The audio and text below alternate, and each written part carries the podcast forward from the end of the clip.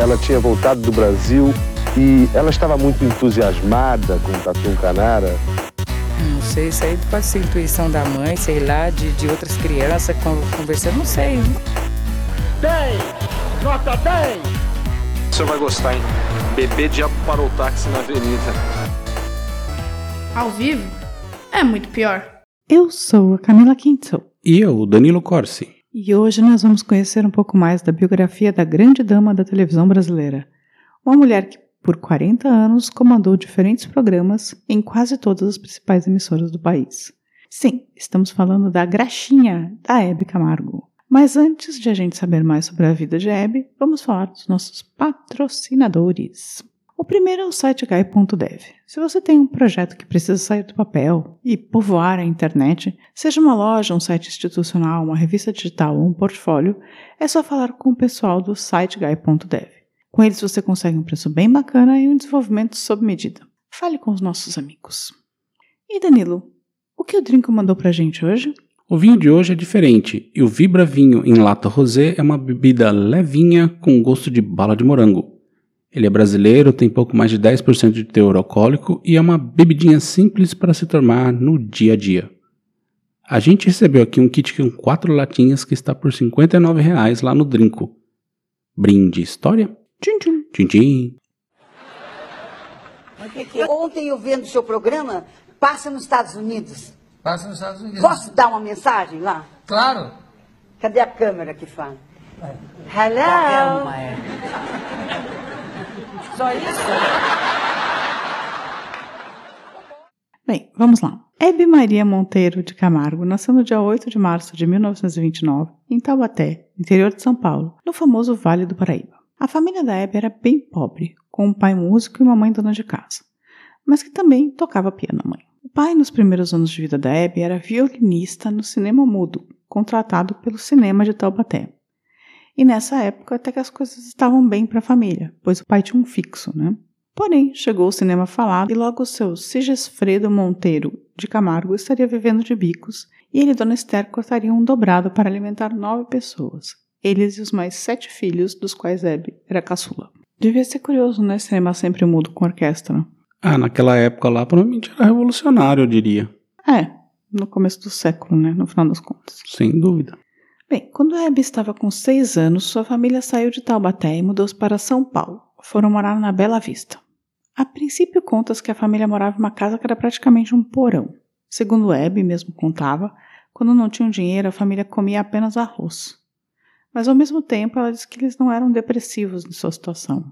Era uma casa sempre cheia de música e as irmãs inventavam jogos e fantasias que fizessem com que a vida passasse mais tranquila.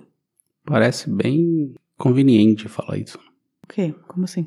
Não, ela, ela que tá contando, né, isso daí. Ela, é a opinião dela, ela que falava assim. Ela contou que a família era alegre, a família não era triste, desesperada, mas eles passavam, tipo, dificuldades, muita dificuldade. Não, não, sim, o que eu tô falando é que, ah, apesar de todos os perrengues, nós brincávamos e pulávamos, pegávamos flores e cantávamos com os passarinhos. Me parece um pouco Mas aquela era Maquiado. criança, né? Criança pode maquiar, você maquia também sua, sua infância. Não, eu não tô falando que a infância, isso não, uma criança, eu tô falando que talvez não fosse assim. Quando mais velha ela contou isso, ela contou em cima disso, entendeu?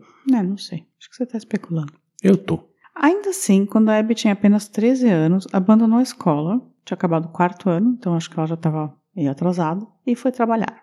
Primeiro ela arranjou um emprego como diarista na casa de uma tia mais bem de vida. E com o dinheiro que ganhava na faxina, pagava o transporte público para ir até a Rádio Nacional participar de shows de calouros. E ela era ótima, ganhava quase todos os concursos, era considerada o terror dos calouros. Nessa época, a Hebe, que aliás, vale dizer que o nome dela significa juventude, em homenagem à deusa grega, era morena. Ela tinha sobrancelhas bem grossas, um tipo mais brejeiro, digamos assim. Mas te juro que tem uma foto que eu vi dela mais jovem que ela parece a Malu Mader. Olha. É claro que muitos desses concursos ela também era incentivada e, levava, levada pelo pai, né? Pois nesse momento ele, que era músico, já também fazia parte do quadro da radiodifusora. Bem, em 1943 ela assina o primeiro contrato com uma rádio como cantora. E aí foi até divertido. A princípio, eles não queriam que ela cantasse sozinha, então criaram um quarteto com Hebe, irmã Stella e mais duas primas, e o grupo se chamava Quarteto do Ré Mi Fá. Elas imitavam as Andrews Sisters, que faziam super sucesso nos Estados Unidos. Porém, uma das primas saiu do grupo para se casar, então o quarteto virou o trio Três Américas. E então, outra, saiu da, outra prima saiu e virou uma dupla com a irmã. A dupla chamava Rosalinda e Flores Bela. Não sei quem era Rosalinda ou quem era Flores Bela. Por fim, Abby ficou sozinha para começar a sua carreira como artista e mudaram o nome dela. De Abby Camargo, ela virou Magali Porto. Parece que tem uma lenda que você precisa de cinco sílabas do seu nome na música brasileira para você fazer sucesso. Nunca parei para contar. Então, quando você começa uma carreira artística, você tem que começar um nome de cinco sílabas. Mas Danilo Corsi tem cinco sílabas. Olha só, posso cantar então. Pode, eu também posso. Mas Hebe também não ficou muito tempo como Magali, logo voltou ao seu nome oficial, sendo que Hebe Camargo também tem cinco sílabas, né? Nessa época, ela também começou a se apresentar como crooner, cantora, cantora de boate, né, na cidade à noite. E foi então que conheceu seu primeiro grande amor, Luiz Ramos. Segundo as amigas de Abby, Luiz foi o grande amor da vida dela, o cara por quem ela trocaria tudo, com quem perdeu a virgindade e de quem fez um aborto aos 18 anos. Luiz era ex-diretor da rádio Excelsior e era desquitado. Um escândalo para a época. Mas além disso, ele traía a Abby. E aí, assim, ela era amante, mas ele, ela descobriu que tinha outra, outras amantes também. Mas sabe? ele não era desquitado, então porque ela era É, amante. então, ele falava que era desquitado, mas assim, ele tinha uma filha com a, com a mulher e aí ele falou que estava separado, mas assim, ele ia e voltava, e aí então ela era considerada meio amante, e aí ele descobriu que ela tinha, ele tinha outras namoradas, digamos assim, então, né? Quando ela descobriu que estava grávida dele, ela descobriu que ele tinha engravidado outra pessoa também. E aí ela resolveu optar pelo aborto, porque ela achou que ia ser uma confusão para a criança, tipo, sabe, ter irmãs e irmãos, sei lá, de pais e mães diferentes. Após uma viagem que fizeram nos Estados Unidos e oito anos de caos de relação, Abby terminou com ele. Foi logo depois do aborto. Foi também durante essa viagem que ela se tornou loira. Em defesa do Luiz, mas não muita, eu ouvi dizer que os dois estavam em momentos muito diferentes da vida. Que ele gostava dela e tal, mas que não queria nada sério, mas ela era super apaixonada. Enfim, esse foi o primeiro relacionamento a sério da Abby. O segundo amor de Abby foi um Matarazzo, um dos riquíssimos, que era bem mais velho que ela e a cobria de joias. E aqui Abby teve um reality check, percebendo que ele nunca se casaria com ela, uma cantora e apresentadora. Então mandou volver as joias e foi cuidar da sua própria vida. E ela estava apresentando na rádio, é isso? Ela apresentava programas na rádio e depois ela ia para a TV, né? Mas por enquanto na rádio. Enquanto isso, eu vou falar como foi exatamente essa transição do rádio para a TV. Aliás, duas coisas divertidas sobre a Abby e a TV.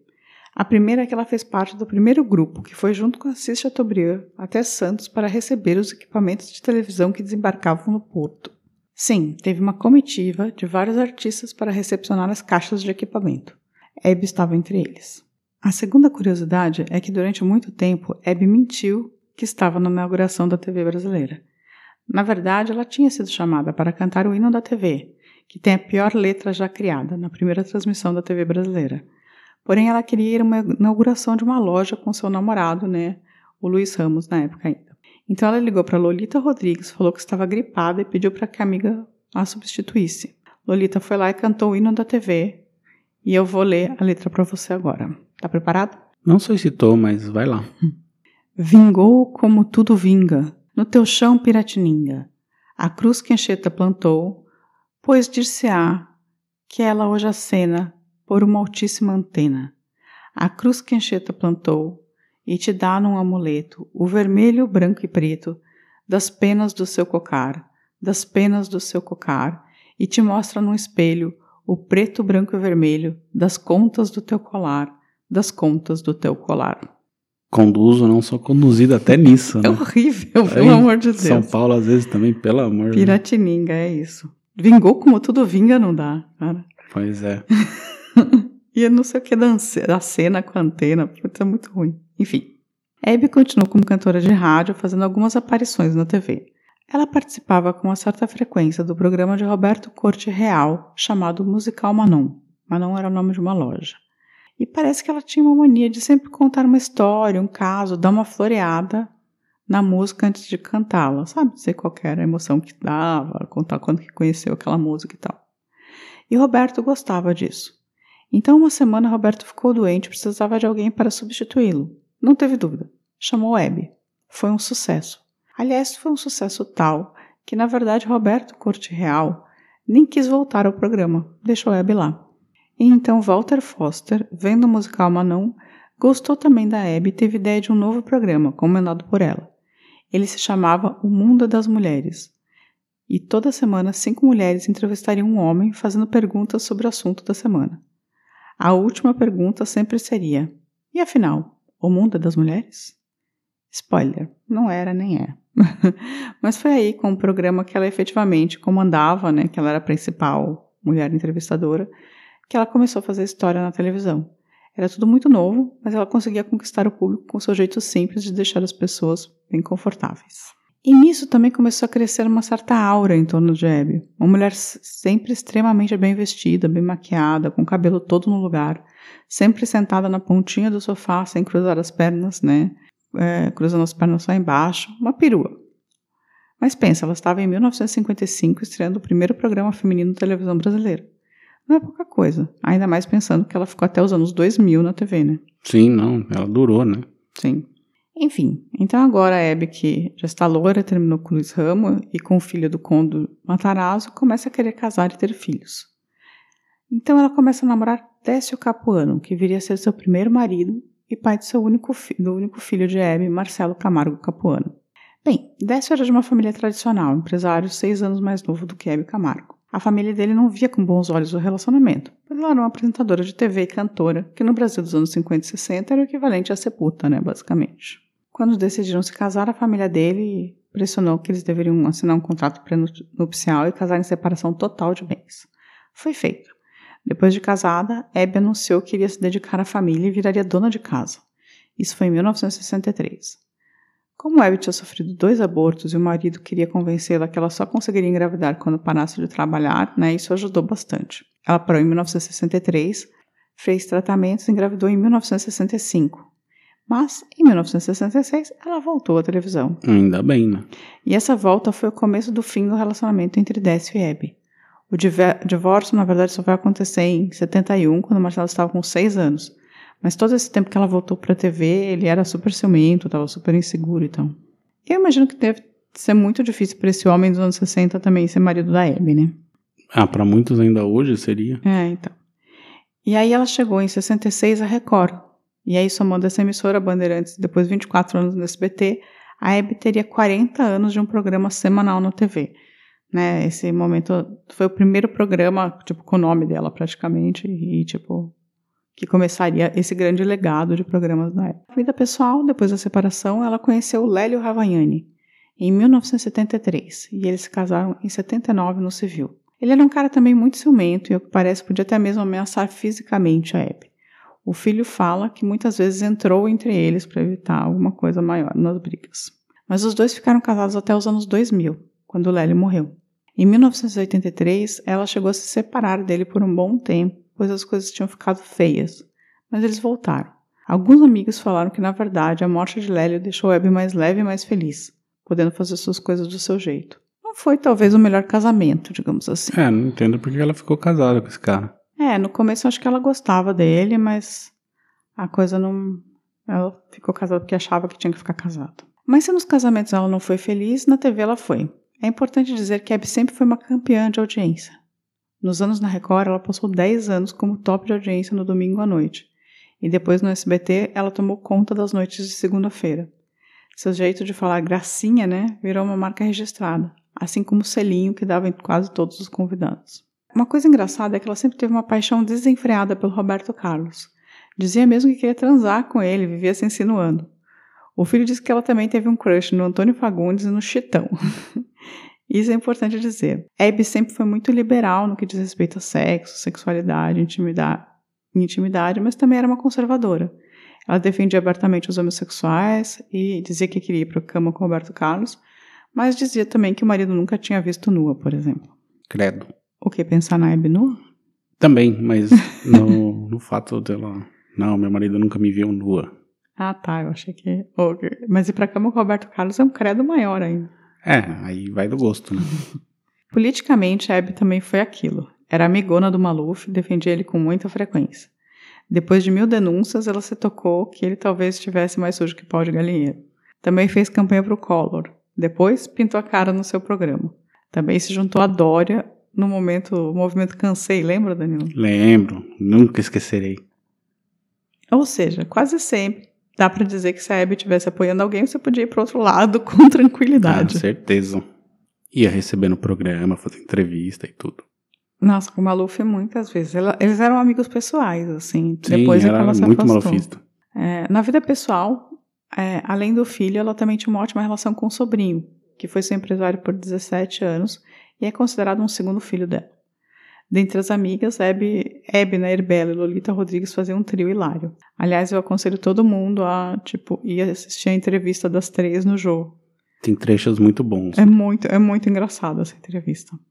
Em 2010, após uma viagem a Miami, onde percebeu que sua barriga estava estranha, foi ao hospital. Descobriu que estava num- com câncer no peritônio, que é a membrana que envolve os órgãos do abdômen. Ela passou por uma cirurgia e quimioterapia, aparecendo de peruca e também careca na capa de- da Veja, Vejinha, em São Paulo. E seis meses depois foi considerada curada. Não acharam mais nenhum tumor. Nesse meio tempo, ela saiu do SPT e foi para a Rede TV, pois o SPT queria reduzir o seu salário de um milhão por mês para 250 mil reais. Na Rede TV, ela entrou ganhando 500 mil, o maior salário da emissora. O programa estreou em março de 2011. Em janeiro de 2012, ela foi internada e descobriu que o câncer, na verdade, tinha voltado, agora com foco no estômago também, além do peritônio.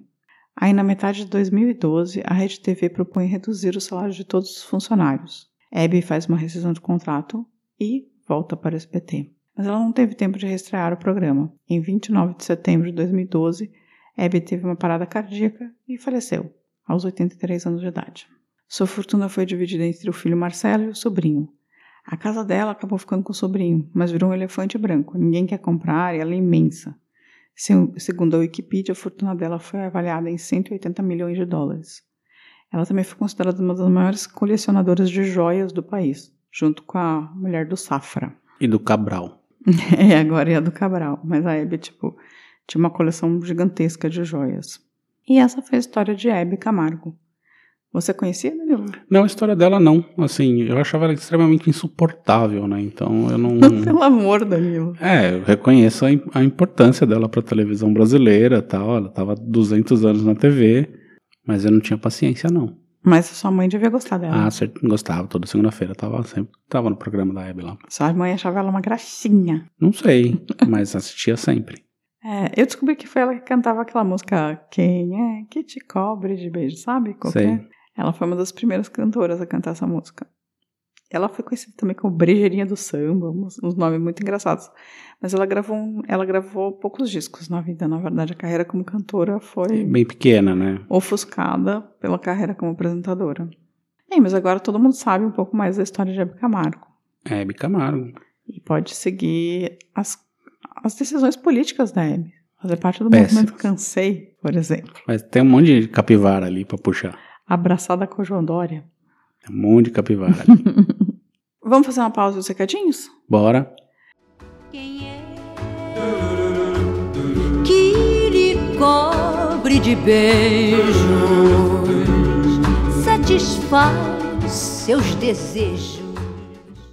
E se a pessoa conheceu a Hebe e quer contar pra gente como faz? Ela pode entrar no nosso site muitopior.com.br e deixar um recado lá em qualquer post, de preferência no post da Hebe, que vai ficar mais fácil. Pode mandar um e-mail pra gente no contato arroba muitopior.com.br ou procurar a gente no Instagram, no Twitter ou no YouTube e também no Facebook. Também pode criar um, mandar um recado de áudio, né? Também. No nosso site você consegue deixar um áudio lá, se quiser. Então vamos pros recadinhos? Vamos? Essa semana foi meio fraca de recadinhos, vamos falar a verdade, mas eu separei alguns nomes e interações.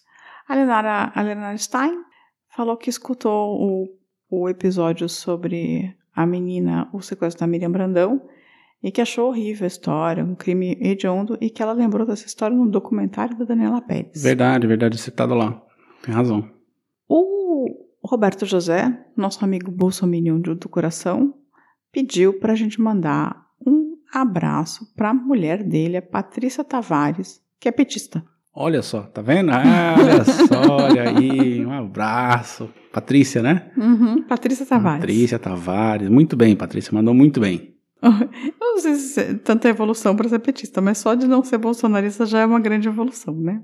Então, é... e aí também interagindo com a gente, a Michele Cass, o Ricardo Carava, um beijo, Ricardo, a Michele Magalhães, Lourdes9630, eu tô falando de arroba, não é? A Dani Benetti, que também está no meu outro podcast, o Eu e Deuses, o Céfio, a Souza, Cassala, Cláudio M. Santos 28, Ernesto Souza, Violet Starbelli, o Fernando Martins Lara e o Joe Mercúrio.